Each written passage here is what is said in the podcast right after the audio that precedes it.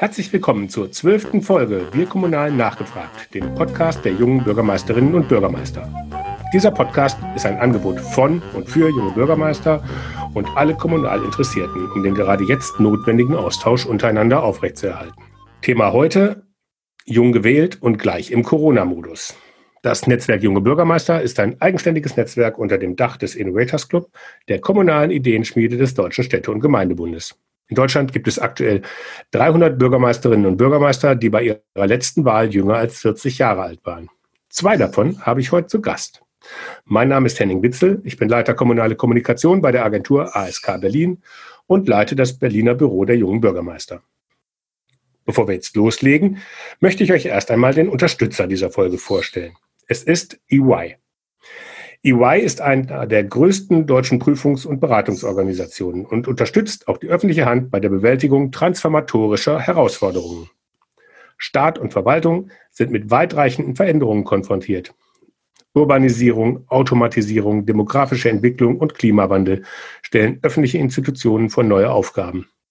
Die Herausforderung besteht darin, den Bürgern auch zukünftig serviceorientiert, effektiv und zuverlässig dienen zu können.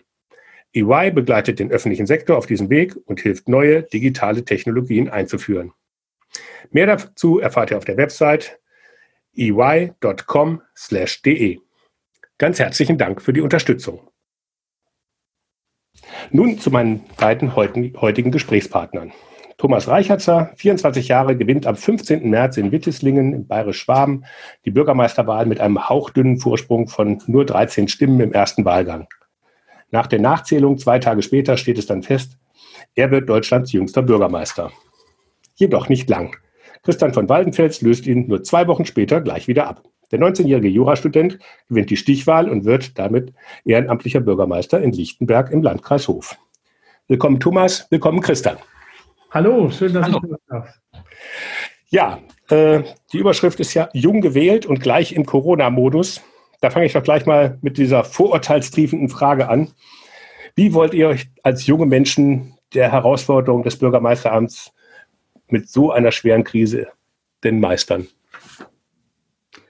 Ich, Thomas, ich weiß nicht, ich würde gleich mal anfangen. Ich denke, und da stimmst du mir wahrscheinlich auch zu, das Aller, Allerwichtigste ist äh, in diesem Thema, wie auch in ja fast allen Themen, eine ganz offene Kommunikation, gerade auch die Herausforderungen anzusprechen äh, um äh, die Bevölkerung mitzunehmen, auch äh, dahingehend die Maßnahmen zu akzeptieren und vielleicht selber aktiv zu werden, Solidarität zu zeigen. Ja, das ist das Allerwichtigste, ähm, einfach zusammenzustehen jetzt in dieser Zeit, auch wenn man neu ins Amt kommt und ähm, einfach auch ganz viel auf einmal Neues kommt und neu dazukommt, muss man trotzdem jetzt auch einfach sich auf das Wichtigste fokussieren. Das ist jetzt die Gesundheit natürlich aller und dass man einfach zusammensteht, um das Beste zu geben und das Bestmögliche zu erreichen und bestmöglich durch diese Krise zu kommen. Und das ist, das sagst du ganz richtig, das, das, das steht jetzt vor allem anderen. Und insofern denke ich, ist es da auch ein Vorteil, wenn man ganz neu ins Amt kommt, weil äh, weil man noch nicht so eingearbeitet ist und in dem Moment dann das einfach als die Herausforderung anerkennt und sich de, de, der dann annimmt. Ich habe da zum Beispiel mit unserer Seniorenbeauftragten, die äh, bereits dann sogar noch in den letzten Wochen des Wahlkampfs eine Einkaufshilfe organisiert, mhm. Wir haben jetzt mit den Näherinnen hier aus Lichtenberg und der Umgebung äh, nähen wir Masken mit dem, mit dem Lichtenberger, Lichtenberger Stadtwappen drauf. Ähm, also ich würde sagen, es kommt gar nicht darauf an, ob man jetzt lange im Amt ist oder nicht. Die Herausforderung ist ja für jeden, auch der 18 Jahre schon Bürgermeister ist, eine ganz neue. Und äh, was du gerade ansprichst, es zeigt auch, wie viel Potenzial eigentlich in der Gesellschaft steckt, wenn sich neue Initiativen bilden, wenn sich Bürgerinnen und Bürger engagieren. Also es ist wirklich auch eine hervorragende Möglichkeit für bürgerschaftliches Engagement. Und eigentlich überall sieht man jetzt äh, tolle Gruppierungen und mhm. tolle Aktionen auch. Jetzt war es ja so, als ihr euch entschieden habt anzutreten äh, zur Wahl, war ja von Corona weit und breit noch nichts zu sehen und nichts zu hören. Ähm, das heißt, ihr habt wahrscheinlich eure Vorstellungen von dem, was auf euch zukommt, äh, haben sich ja auch komplett gewandelt. War das schwer umzuswitchen? Es ist um. natürlich ähm, äh, völlig anders als alles, was man sich im Wahlkampf auch ausgemalt hat. Ähm, da ging es auch um ganz andere Themen natürlich. Und, und, und dann ist natürlich die Erwartung, so die Klassiker-Themen, die man dann angeht, aber auch jetzt in der Vorbereitung schon, gibt es eigentlich auch für mich vor allem ein Thema. Und das ist natürlich eine Riesenumstellung. Aber äh, hilft nichts, muss einfach jetzt angenommen werden. Und ähm, diese Umstellung betrifft mich, der ich ja noch nicht im Amt bin, noch nicht so stark, aber hat natürlich schon auch auf die Vorbereitung auf das Amt äh, riesengroßen Einfluss. Das ist bei mir ja nochmal auch in gewisser Weise besonders dadurch, dass die Stichwahl äh, in Lichtenberg stattfand.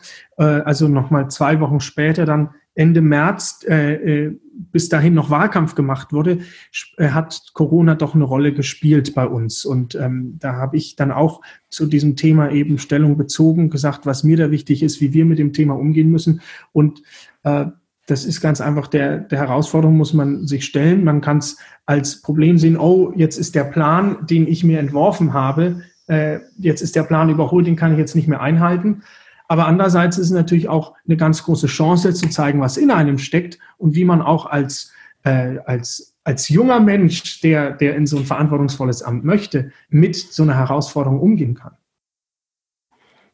Und ist es da denn auch ein Vorteil? Weil man sagt ja, ne, jetzt schon wieder die Vorurteilskiste, ähm, dass junge Leute sozusagen dann schneller auch umswitchen können, dass sie sozusagen schneller auf neue Herausforderungen reagieren können. Erlebt ihr das oder ist es eigentlich egal? Ja, das, das, ist, das ist eben genau, genau das, was ich meinte. Also wenn ich jetzt natürlich im Rathaus sitze und ich habe geregelte Abläufe, dann fällt mir das, äh, die ich jetzt schon viele Jahre so betreibe, fällt mir es vielleicht schwerer, die umzustellen auf eine neue Situation als äh, im Vergleich zu jemand anderem, der sowieso ganz neu auf die Dinge schaut. Und ich denke, und da kann der Thomas mir vielleicht zustimmen, ein Vorteil, äh, den wir tatsächlich haben äh, als neue, die ins Amt kommen und junge Leute, dass wir, und das wurde mir auch öfters gesagt in, in den Wochen vom Wahlkampf, äh, dass wir unbelastet sind, also dass wir mit vielen Leuten einfach noch eine, eine, eine, gute Beziehung haben und noch nicht durch unser Amt auch belastet sind, wo man teilweise schwierige Entscheidungen dann auch gegen andere fällen muss.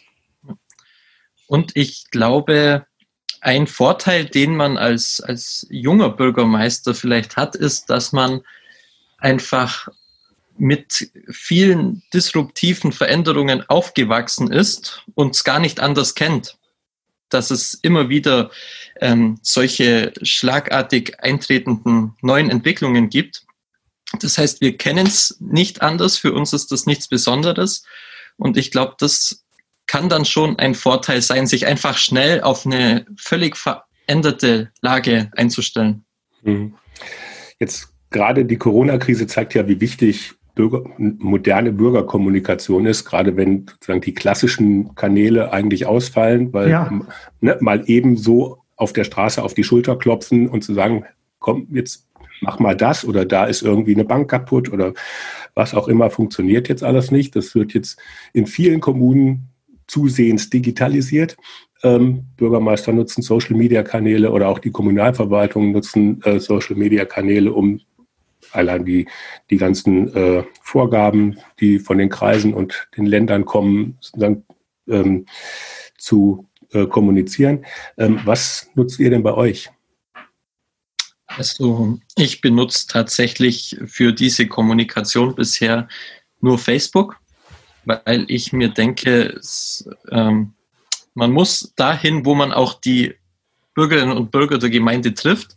Und da werde ich bei Twitter zum Beispiel eher weniger treffen. und ähm, auch bei Instagram zum Beispiel mit schönen Bildern ähm, wenig Kommunikation möglich ist. Deswegen ähm, pflege ich die Kontakte aktuell eigentlich ausschließlich über Facebook und das funktioniert auch ganz gut. Also bei uns ist es ein bisschen eine andere Situation, dadurch, dass wir eine relativ äh, alte Bevölkerungsstruktur auch in Lichtenberg haben, von denen viele gar kein Facebook hat, ist äh, das, das Hauptmedium, mit dem ich, mit dem wir als Stadt Lichtenberg kommunizieren, äh, noch unser Mitteilungsblatt. Und da schreibe ich, ist die, auch ein Versprechen meines Wahlkampfs gewesen, dass ich alle zwei Wochen aus dem Rathaus berichte, eben einen Brief an die Lichtenbergerinnen und Lichtenberger schreibe.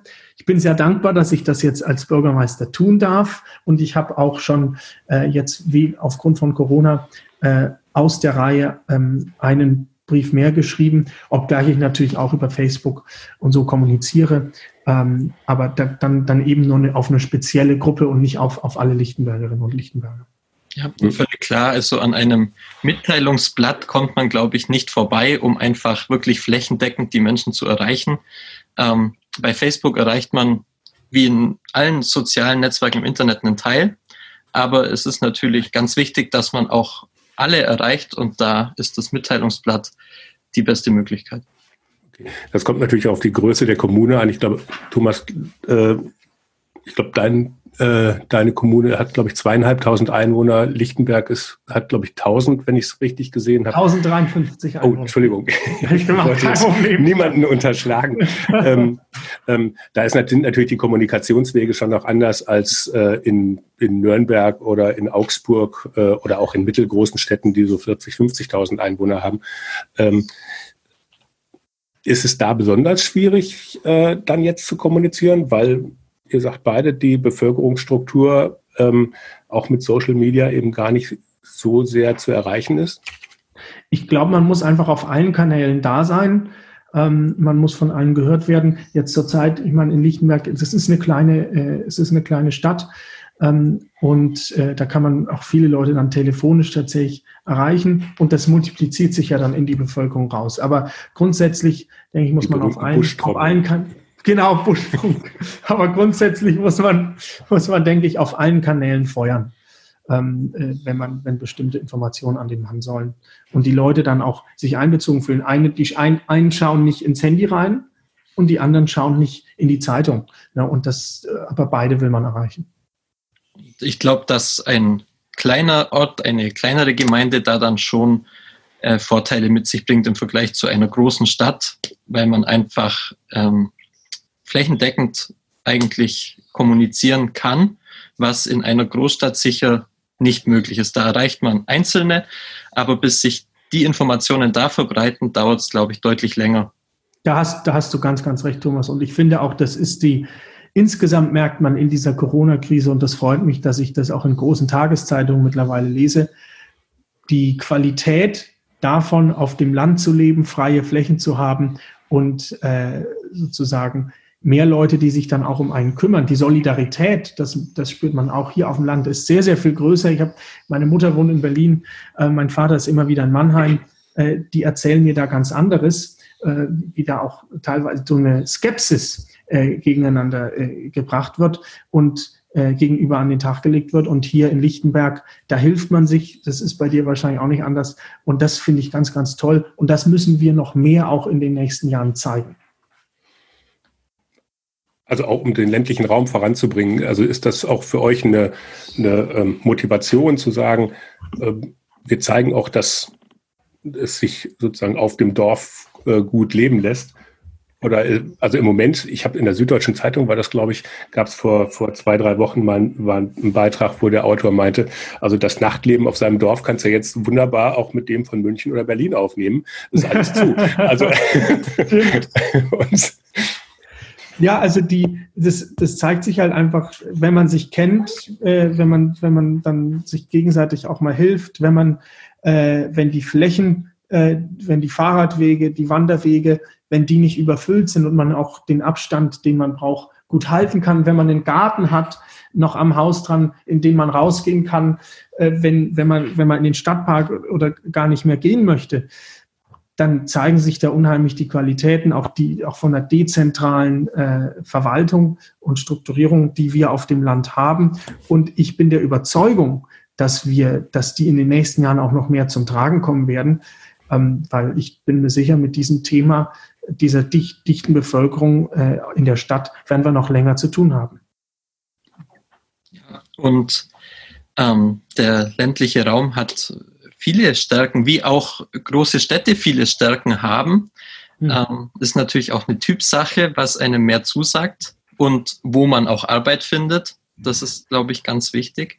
Aber was für mich so schön ist am ländlichen Leben, in Anführungszeichen, ist, dass man einfach die Menschen kennt. Ja, genau. Habe studiert in einer in, in Konstanz, also keiner so großen Stadt, und ich kannte meine Nachbarn nicht. Und das ist einfach in einem in einer kleineren Gemeinde ganz anders. Da kennt man sich, da schaut man auch aufeinander und da gibt es dann doch noch einen äh, stärkeren Zusammenhalt und das kann, glaube ich, das Leben schon auch besser machen. Und ist da Corona ähm, auch ein Punkt, wo das deutlicher wird äh, aus eurer Sicht? Also die Diskussion ähm, läuft ja im Moment Kindswohlgefährdung, wenn die nicht in den Schulen und in den Kitas sind, kann man da nicht mehr das erkennen. Ich vermute mal, dass es auch eher in Großstädten so, weil eben anonym, anonymer äh, und ja. im ländlichen Raum fallen so Sachen vielleicht dann auch nicht nur in Schulen äh, oder beim Kinderarzt auf, sondern vielleicht dann auch äh, im sozialen Miteinander in der Nachbarschaft. Ähm, ist jetzt nur ein Beispiel, aber die Frage ist, ob das ähm, zu, einem, zu einer Wiederbelebung des ländlichen Raums führt, weil man vielleicht bei Corona merkt, dass es eben noch mehr ähm, Themen gibt als die Kneipe und äh, das Theater, was es halt im Moment ja in der Großstadt eh auch nicht gibt. Also wir waren ja nie tot, wir müssen ja nicht wiederbelebt werden, aber nee, das ist schon, ist schon so, dass die, dass, also und das ist auch eine Hoffnung, die ich habe, dass diese äh, Landflucht in die Städte hin, dass man die überdenkt und nochmal in Frage stellt. Die Qualitäten, das hat der Thomas gesagt, von der, von weniger Anonymität, mehr Zusammenhalt, dass man sich kennt, dass man, dass, dass man, dass mehr Platz einfach da ist. Die kommen jetzt zutage und die waren schon immer da. Und ähm, die werden aber jetzt von den Leuten, denke ich, mehr noch äh, gewertschätzt. Ähm, vielleicht kurz mal zur anderen Thema Arbeit der Gremien. Vielerorts finden ja die Sitzungen der Gemeindevertretung gar nicht mehr statt momentan. Ähm, Christian, du bist, glaube ich, schon ins Amt eingeführt worden, wenn ich das richtig gesehen habe, mit irgendwie 20 Teilnehmern waren irgendwie mit dabei ja. bei deiner Amtseinführung, was ja eher unüblich ist ähm, als, äh, als Teilnehmerzahl. Ähm, bei dir, Thomas, ähm, kommt das ja erst noch. Aber ähm, vielerorts sind jetzt die Bürgermeister, die dann ja eben den Gemeinderat gar nicht mehr einbeziehen können, weil sie halt schlicht und ergreifend gar keine Räumlichkeiten haben, wo der, wo der zusammenkommen kann mit den entsprechenden Abstandsregelungen.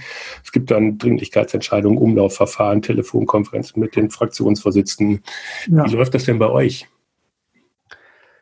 Bei uns in Lichtenberg, ähm, mhm. also wir haben grundsätzlich halten wir uns natürlich an die Vorgaben, die aus München kommen. Und das ist vor allem das vorliegende Schreiben. Das haben wir jetzt zweimal bekommen, jetzt nochmal mit der Bestätigung, auch nach der, nach den, nach den neuen Pressekonferenzen, dass ähm, Stadtratssitzungen, bei uns sind ja auch Gemeinderatssitzungen grundsätzlich, nicht als, ähm, äh, als Versammlungen und Veranstaltungen im Sinne des Infektionsschutzgesetzes gelten.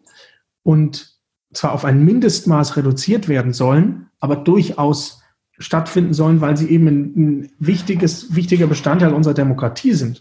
Und die Handlungsfähigkeit von, von den Städten, vom, vom Staat insgesamt muss aufrechterhalten bleiben. Deswegen haben wir äh, seit Corona äh, und den Beschränkungen auch schon eine Stadtratssitzung gehabt. Und wir haben heute Abend, also am, am 27. April, wieder eine Stadtratssitzung weil wir einfach bestimmte Fristen einzuhalten haben, die, die jetzt kein Aufschieben dulden. Und da müssen wir Beschlüsse fassen, auch vom, vom ganzen Stadtratsgremium. Da geht es um viel, viel Geld. Und deswegen führen wir Sitzungen durch, allerdings natürlich mit diesen speziellen Auflagen. Also wir sind jetzt nicht im Rathaus im Sitzungssaal, sondern wir treffen uns in der Tonnhalle von unserem TSV, von unserem äh, äh, Sportverein und, äh, und halten da die Sitzungen ab mit ganz viel Abstand. Es ist ein seltsames Gefühl, muss ich sagen, wenn man so weit voneinander entfernt sitzt und äh, das, dann, dann hat man, dann, dann fühlt sich das an wie eine Disziplinaranhörung manchmal vielleicht. Ja, aber, aber es ist, äh, es ist trotzdem eine gute Sitzung und es geht trotzdem konstruktiv weiter. Wir müssen ja über Corona hinaus auch unsere Stadt weiterentwickeln können. Und es werden auch noch durchaus wichtige Beschlüsse gefasst. Bei uns in Witteslingen ist jetzt morgen die letzte Gemeinderatssitzung äh, der, der letzten Periode. Und da steht durchaus einiges an. Das sind nicht nur Verabschiedungen, sondern auch wirklich äh, Themen, bei denen es um viel Geld geht und das muss gemacht werden, da muss entschieden werden. Und von daher ist die Arbeit natürlich eingeschränkt, ähm, weil man sich nicht einfach so zusammensetzen möchte. Man dürfte zwar auch in hm. Fraktionssetzungen etc., aber man möchte es nicht unbedingt. Aber die Arbeit muss weitergehen, die Arbeit geht weiter. Und meine erste Sitzung wird dann auch schon am 12. Mai sein. Jawohl.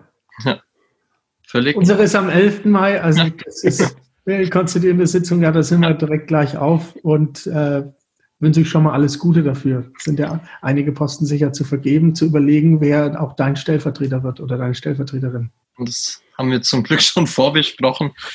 Sehr gut. Von daher dürfte es da keine große Überraschung geben. Bei uns nicht anders. Hoffe ich.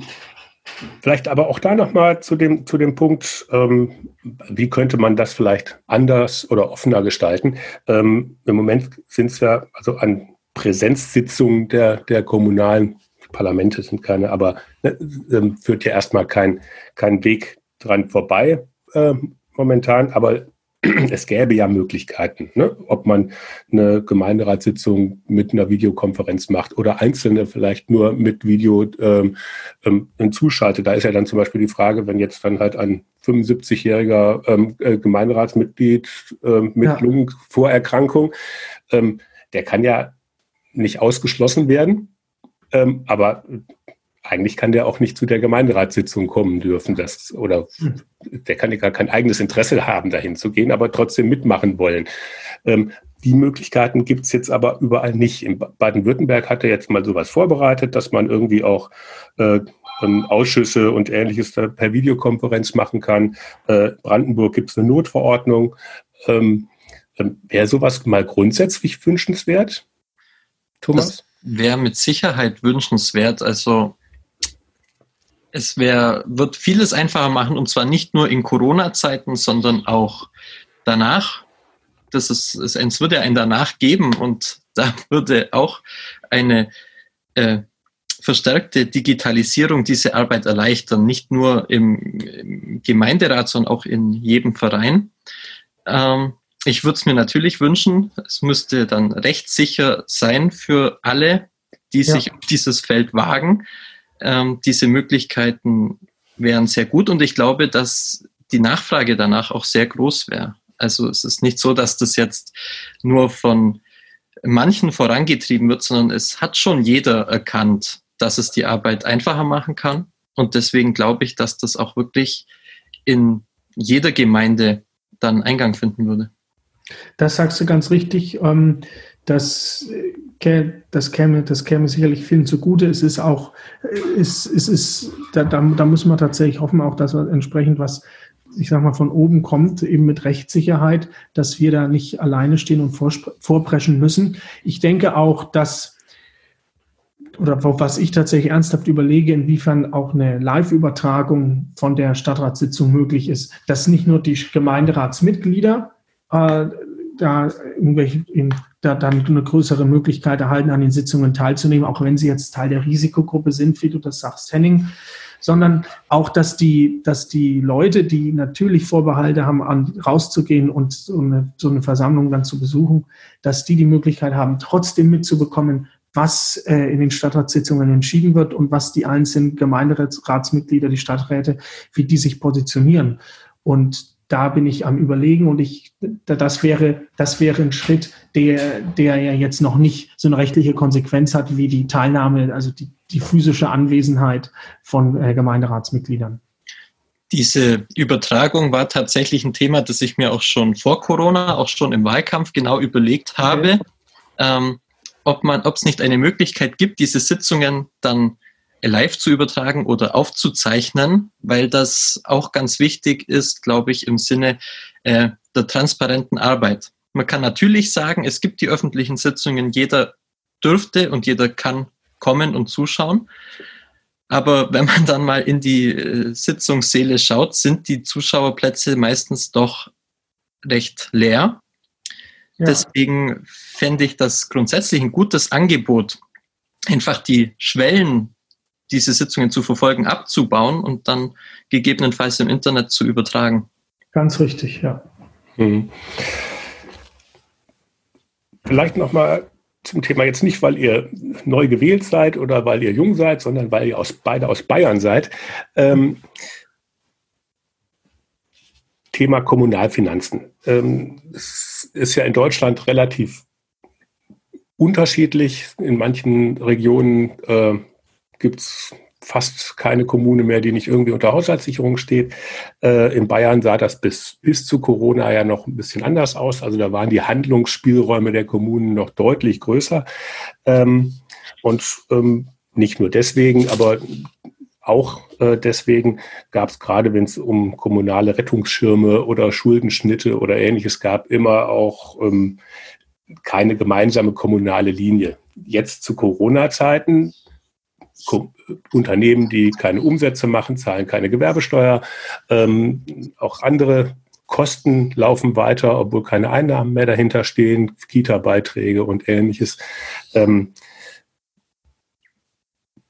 schaffen bayerische Kommunen konkret jetzt das äh, in der jetzigen Situation ohne Hilfe vom Bund und Land die Situation zu überstehen? Und ergänzend dazu ähm, ist dann die Frage, kommunale Finanzausstattung vielleicht jetzt gerade neu zu stellen, auch ähm, wenn dann alle Kommunen sozusagen vielleicht mit einer Stimme sprechen können?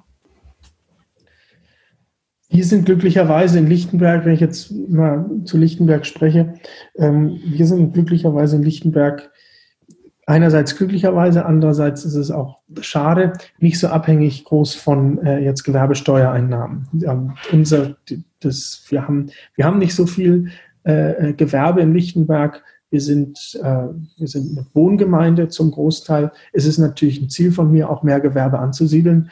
Ähm, aber deswegen haben wir da jetzt den großen Einnahmeneinbruch nicht zu erwarten. Was natürlich trotzdem der Fall ist, dass die, da bin ich, da bin ich überzeugt von, dass der Handlungsbedarf besteht, dass die Arbeitslosigkeit äh, in unserem Land äh, größer werden wird. Das merkt man ja jetzt schon, das zeichnet sich ja ab. Deswegen müssen wir auch als Kommunen aktiv werden, ähm, das, das Amt von Sozialbeauftragten, von solchen, die sich eben um sozial Schwächere kümmern, noch weiter auszubauen und da einfach Ansprech, als Ansprechpartner zur Verfügung stehen. Das ist das eine, denke ich, das ganz wesentlich ist. Und das andere, das wichtig ist, ist, dass diese, dass gewisse Förderprogramme, die eben auch seitens des Freistaats Bayern laufen, dass die weiterlaufen.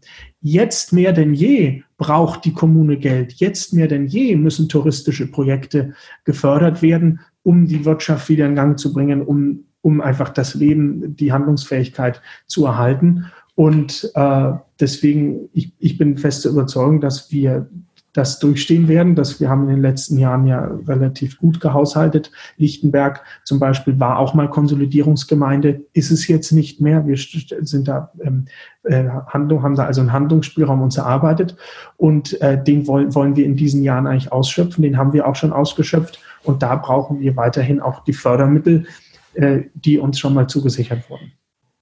Also die finanzielle Situation in Witteslingen war nicht so rosig, auch in den letzten Jahren. Wir hatten oder haben eine, eine sehr schwere Haushaltslage und darum habe ich schon im Wahlkampf gesagt, dass es eigentlich darum geht, wie man eine lebenswerte Kommune gestaltet, ohne dafür viel Geld ausgeben zu müssen. Das war eigentlich die Frage, ähm, unter der dann mein ganzer Wahlkampf lief. Und wenn jetzt die Steuereinnahmen noch wegbrechen, wird es umso sportlicher für uns. Ja. Deswegen glaube ich schon, dass es ein Anlass sein kann und auch sein muss für die Kommunen, auch in Bayern, um mal darüber zu sprechen, wie Kommunen finanziell eigentlich ausgestattet sind, weil es immer mehr Aufgaben für die Kommunen gibt, die kommen, ob aus München, aus Berlin, aus Brüssel, aber die Finanzierung hält nicht Schritt. Und das ist ein Problem, dass in meinen Augen die Kommunen grundsätzlich unterfinanziert sind. Und das könnte jetzt eine Gelegenheit sein, sobald die Krise dann auch durchgestanden ist, nochmal grundsätzlich sich zu überlegen, können die Kommunen die Aufgaben, die wir ihnen geben, überhaupt bewältigen mit der Ausstattung, die sie haben. Ja. Okay, also ich höre, nimmt es sportlich, aber es ist, glaube ich, auch ein, ein Punkt, wo man äh, auch über Bayern hinaus sozusagen äh, eine kommunale Solidarität aufbauen könnte. Ich habe letztens mit der Bürgermeisterin von äh, Aalbeck auf Usedom gesprochen, also ein Ort, der wirklich zu 95 Prozent vom Tourismus lebt, wo im Moment alles stillsteht und ähm, ne, das sind natürlich dann finanzielle Folgen, die. Eigentlich gar nicht ausmalen. Also da steht ja wirklich alles still. Ja. Und ähm, ähm, das kann halt so eine Kommune nicht allein tragen. Das, also da muss man sich grundsätzlich eine Aufgabenkritik mal stellen. Wofür sind Kommunen zuständig? Was, welche Bereiche muss man äh, unterstützen? Welche Bereiche muss man vielleicht einfach der Kommune mal so mutig sein und ihr einfach mal das Geld auf den Tisch legen und so sagen, ja. so, ne, ihr wisst selber vor ja, Ort, was man, was man, was man bei euch braucht. Ja, wenn alle gleichzeitig das Breitband ausbauen, dann wird es ja ähm, erstens mal schwierig, dass man die Firmen findet und zweitens war dann auch noch schwierig, dass man irgendwie äh, entsprechende Preise bekommt, weil ne, dann ist auf einmal nur der Bedarf beim Breitbandausbau und das ist halt dann immer die Schwierigkeit. Vielleicht zum Abschluss. Ihr seid jetzt neu gewählt, Christa, neu im Amt, äh, Thomas sozusagen kurz davor. Ähm, jetzt gucken wir mal ans Ende der ersten Legislaturperiode. 2026 müsste das, glaube ich, sein bei euch beiden. Ähm, jetzt guckt ihr auf die Anfangszeiten zurück. Welche Erfahrungen möchtet ihr denn mit dem Blick von 2026 zurück äh, nicht missen? Was ich, an was ich mich sehr gut erinnern kann und was ich sicherlich nicht vergessen werde, ist einmal der Moment, als mir tatsächlich gesagt wurde, dass ich die Wahl gewonnen habe. Also ganz großer Freude und ein Moment von ganz, ganz großer Dankbarkeit äh, für das große Vertrauen, das ich bekommen habe. Äh, und die Freude jetzt auf die nächsten sechs Jahre. Und ich hoffe, dass die Freude sich, sich dann auch so bestätigt. Bislang sieht es ganz danach aus. Und das Zweite, was ich, äh, was ich nicht vergessen werde, ist meine erste Stadtratssitzung. Ähm, zum ersten Mal dort zu sitzen, Sitzungsvorträge vorzubereiten, in Abstimmung natürlich mit der Verwaltung und ähm, da dann äh, die, die ersten Aussprachen mitzumachen. Es ist ja nicht nur so, das geht Thomas dir dann, äh, äh, glaube ich, auch nicht anders. Für mich ist es so, dass es meine erste Stadtratssitzung überhaupt war und die habe ich dann auch noch gleich geleitet. Deswegen, das war schon sehr eindrucksvoll. Und das, worauf ich mich am meisten freue und dann sicher auch mit größter Freude zurückblicken werde, ist einfach an die vielen Momente, mit denen man in der Bevölkerung zu tun hat und wo man dann auch hoffentlich das ein oder andere Mal wirklich helfen konnte als Bürgermeister. Also ein Moment, den ich ganz sicher nicht vergessen werde, ist der, als unser Ergebnis äh, vorgelesen wurde. Also wir hatten keine Zwischenergebnisse, wir hatten nur das Endergebnis mit den 13 Stimmen Unterschied. Das war so nervenaufreibend, da werde ich äh, jeden Tag dran denken wahrscheinlich. Aber ähm, wie du sagst, es sind äh, viele tolle Erlebnisse und auch, auch prägende Erlebnisse mit Sicherheit jetzt schon. Und wenn man dann in sechs Jahren, wenn wir da zurückschauen auf die Anfangszeit, dann werden wir, glaube ich, darauf zurückschauen, dass uns diese Krise einfach vorangebracht hat, weil wir sofort ins kalte Wasser springen mussten und sofort mit einer riesen Herausforderung konfrontiert waren. Und ich glaube, dass wir dann in sechs Jahren auch sagen können, dass wir daran gewachsen sind im Amt. Und ich glaube, dass wir in sechs Jahren auch darauf zurückblicken können, dass es für die Solidarität untereinander bei uns im Ort wirklich einen Schub gegeben hat und dass der Zusammenhalt durch die gemeinsame Bewältigung der Krise nochmal gewachsen ist. Genau so ist es. Wunderbar. Ja, sehr schön. Lieber Thomas, lieber Christian, ganz herzlichen Dank für das Gespräch. Es hat mir sehr viel Spaß gemacht. War sehr viele spannende Aspekte, äh, die ich da auch erfahren und lernen durfte. Und ähm, ganz herzlichen Dank dafür. Ja, vielen Dank auch. Hat Danke viel Spaß gemacht. Okay. Dankeschön. Herzlichen Dank fürs Zuhören. Das war die letzte Folge der ersten Staffel von Wir Kommunalen zugehört. Wenn es euch gefallen hat, sagt es doch weiter. Ladet andere Kommunale und kommunal Interessierte ein und teilt den Link zur Podcast-Reihe auch über eure Social-Media-Kanäle. Nach einer kleinen Pause geht es dann Ende kommender Woche mit der zweiten Staffel los. Dann wollen wir uns mit der ganz grundsätzlichen Frage beschäftigen, was macht junge Bürgermeister eigentlich ganz grundsätzlich aus? Wenn ihr das nicht verpassen wollt, abonniert einfach diese Podcast-Reihe und bleibt neugierig. Tschüss!